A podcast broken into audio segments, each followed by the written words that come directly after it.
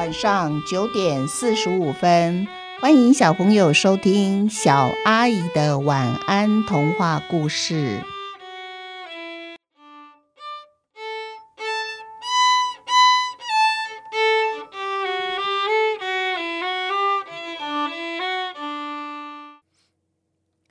细汉的传奇》第六集与病毒大作战。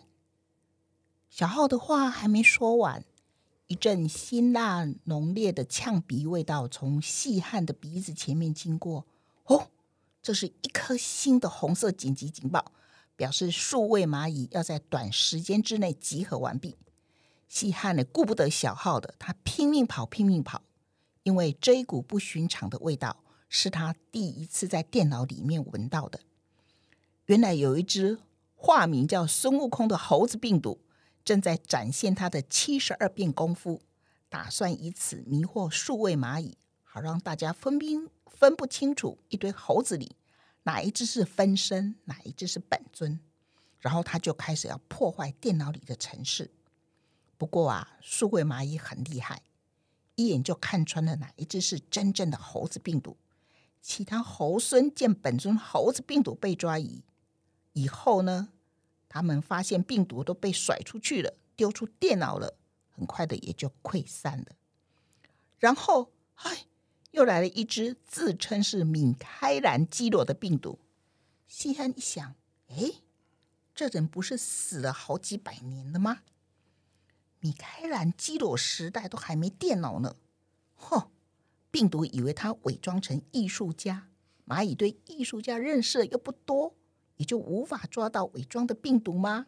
哼哼，幸好蚂蚁的嗅觉是不可能被病毒外在的名称所欺骗的，任凭它怎样的伪装，病毒的气味仍难逃蚂蚁敏锐的嗅觉。米开朗基罗被抓的时候呢，他对着数位蚂蚁大喊。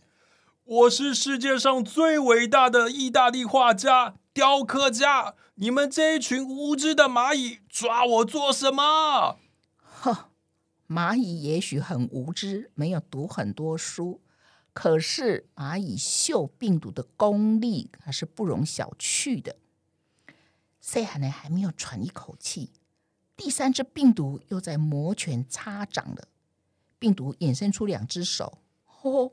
自己玩起剪刀石头布瞎猜拳，每赢一次，他就高兴的蹦蹦跳，然后搞得几个城市也跟着蹦蹦乱跳。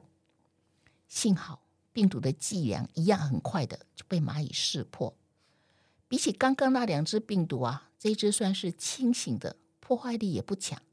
三只数位蚂蚁，一只出剪刀，一只出石头，一只出布，不到一秒钟。猜拳病毒眼看怎么猜都会输给其中一只数位蚂蚁，落荒而逃，赶快离开电脑了。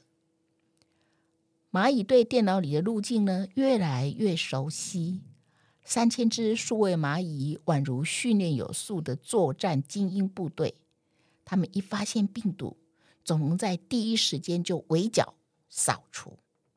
现在啊，这台电脑应该是全世界最干净无毒了。细汉呢，终于有了空闲了，他再去找小号，然后他又轻轻的开启了抽屉。小号，小号，你还醒着吗？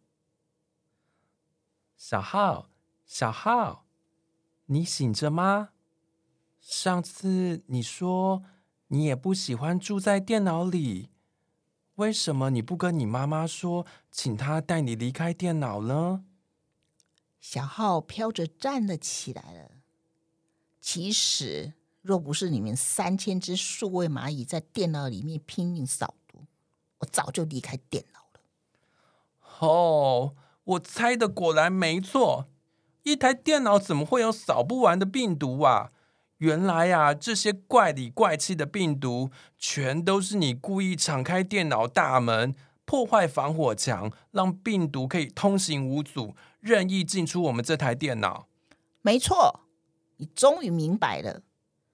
我妈妈帮我申请了备用身体，而备用身体呢，有保存的期限，在期限之内住在电脑的我，如果没有进入备用身体，那么备用身体就会被销毁。制作一个备用身体要花很久的时间呢。那你就快点进入备用身体嘛，赶快离开电脑。你妈妈一定很期待能再听见你开心的笑声，还有好好的抱抱你。可是我没有办法保证每一次考试都能达到她的要求，每一科都考一百分，每一次都考第一名。与其让他失望，不如住在电脑里，他还比较不伤心呢。小浩，我觉得你错了，瘫痪电脑就等于把自己给毁了。你妈妈非常希望你离开电脑，重新再当她的孩子。她应该也要有第二次的机会，学习当一个了解小孩的好妈妈啊。而且，你妈妈改变了，为什么你就不肯改变呢？来不及了，因为啊。我已经写信给一只在遥远地方的病毒，那只病毒已经告诉我，它会趁你们放假的三天瘫痪电脑，有关我的所有资料，到时候会被破坏到无可挽回的地步。咦？哎，谁说我们会放假三天啊？我记得当初应征的时候。没有人告诉我们可以放假啊！嗯，我们才不会放假呢！我跟你说，再厉害的病毒也不可能逃过我们三千只数位蚂蚁的围攻。算了，信不信由你，反正我在电脑里面住的比你久。我说你们会放假三天，就会放假三天，我们拭目以待吧。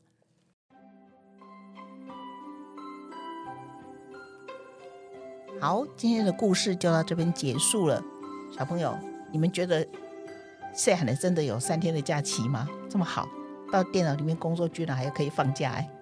我们一般我们现在真实的世界是周休二日，对不对？在台湾，那细汉的好像才进去没几天，哇，就要放三天长假哎！你们觉得是真的吗？还是小号在骗他，想要骗他先离开电脑，还是骗他松懈了，然后呢，趁机就可以让电脑瘫掉？小浩就进行自我毁灭呢？那我们就等下一集来解答这个谜题喽。好，今天的故事就到这边结束喽。祝小朋友有一个甜蜜的梦，甜蜜的梦，晚安。